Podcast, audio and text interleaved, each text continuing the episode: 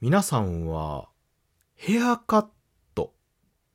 いわゆる理容室とかね、美容院とか、はたまた散髪屋さんなんかがあると思うんですけれども、そういったところに行かれとき、行かれたときね、自分の髪型、どうやって説明しておられますでしょうか？これですね、意外とあの、永遠の課題じゃないかと私思ってるんですけれども。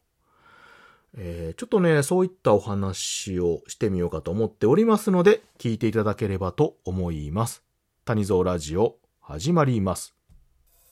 This is the number one radio talk show from the funniest place in the world by the least funny guy. Tanizo Radio. はい、ということで、改めまして、おはにちばんは、谷蔵でございます。えー、本日はですね、まあ、ヘアカットということで、お話をさせていただきたいと思うんですが、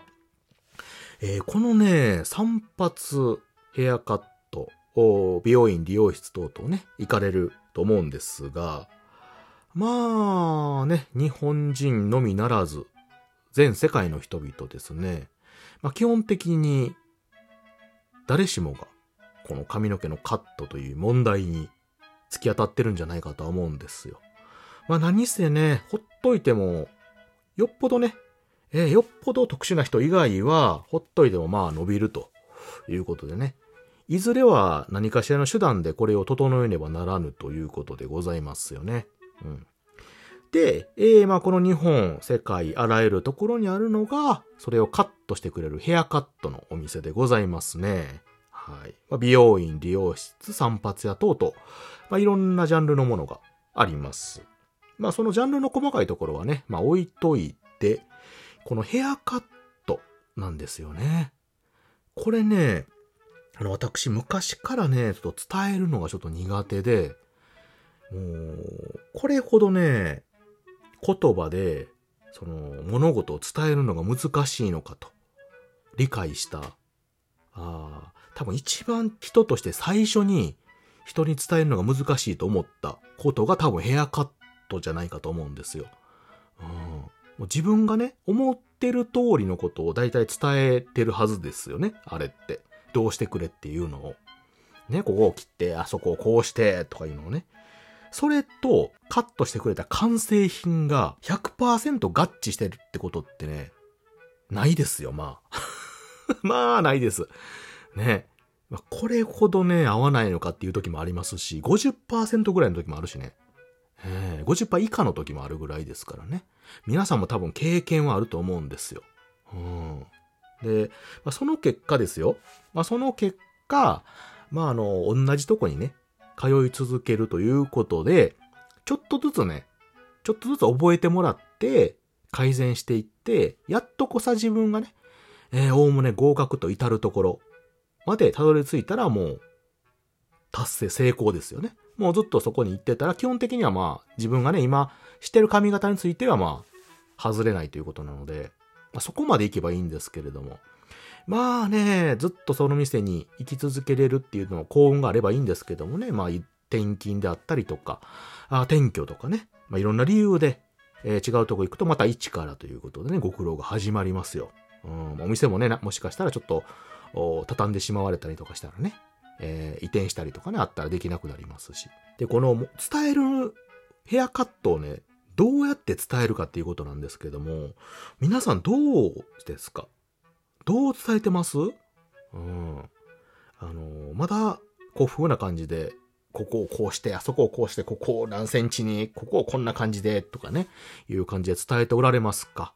あ私もそのタイプなんですけどもね、基本的には。あとは、あの、雑誌とかね、ヘアカットのあの、カタログ的なものを見て、まあ、こういう感じで、っていう伝えたりとか、あとは芸能人さんとかね、俳優さんとか女優さんみたいな、ああいう感じでという伝えている方なんかがやっぱ多いんじゃないかと思うんですけども、最近では、あの、写真ね、スマホとかで綺麗に撮れるので、動画とかもね、撮れますから、ぐるっと。自分が気に入った髪型になった時に撮っておくとか、写真撮っておくとかね。なんか店によったらその店が登録してくれるようなとこもあるみたいなね、話を聞きました。私は行ったことないんですけども、そういうとこはね。なので、まあそういうのであれば全然、ね、まあ問題はないんでしょうけれども。私がね、今通ってるところは、まあそんなデジタルなとこではなくて、非常にアナログで、えー、何人かの方がね、複数の方が散髪を担当している方がおられるような店でございまして、えー、専属でこの人っていう感じでしてもらってるわけではないんですよ。うん。なので、そこにね、私行き始めた頃っていうのはですね、えー、皆さんに同じように伝えてるんですよ。伝えてるんです。で、私今でこそ、まあまあ、あの、ベリーショートにね、していたんですけれども、まあ当時はね、いろんな髪型してたんですけども、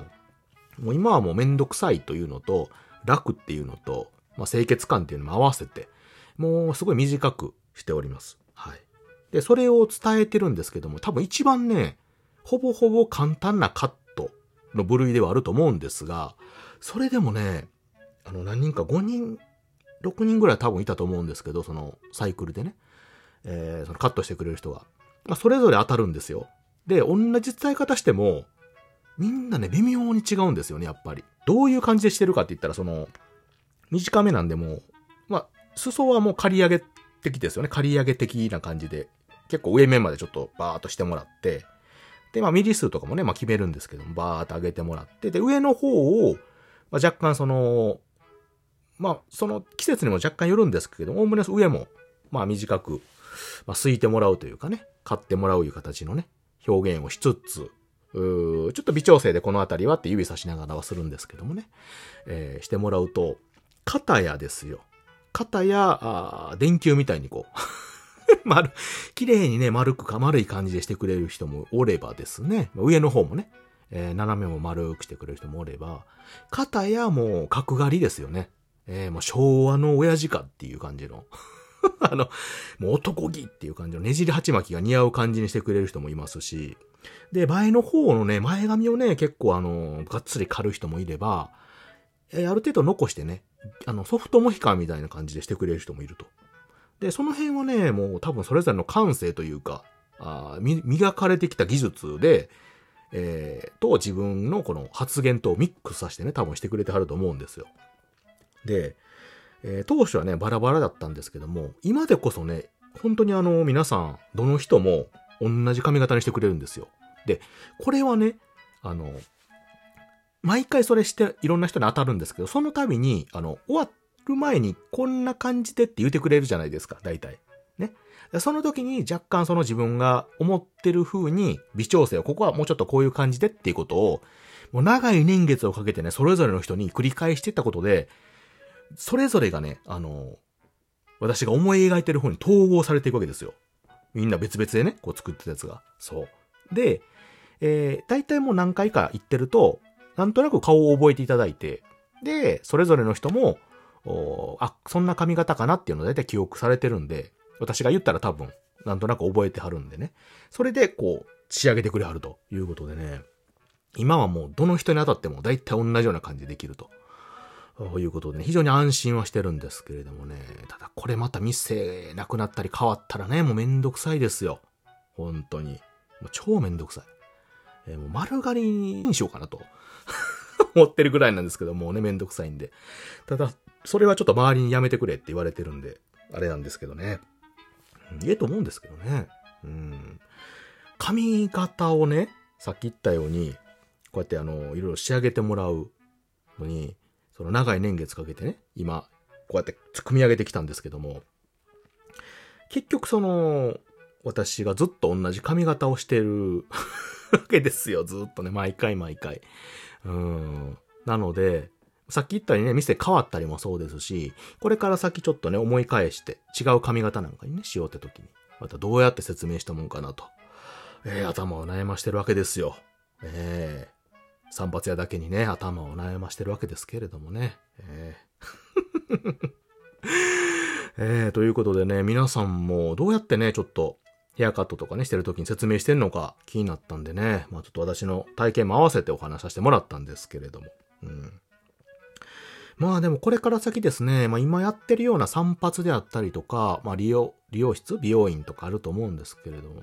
またね、ちょっと新たな技術とか、ああ手法なんかがね、えー、時代とともにどんどん多分作られていくとは思いますので、まあそうなってくると、また状況もね、変わってくるのかともちょっと思ってる次第ですけれどもね、まあいつのことになるやらということでございますよ。さあ、ということで、えー、本日はですね、ちょっとヘアカットのお話についてね、させていただきました。えー、皆さんはどんな感じでね、されているんでしょうか私も、もうちょっとしたらね、また行こうとは思っておりますよ。はい。ということで、聞いていただいてありがとうございました。またね。バイバイ。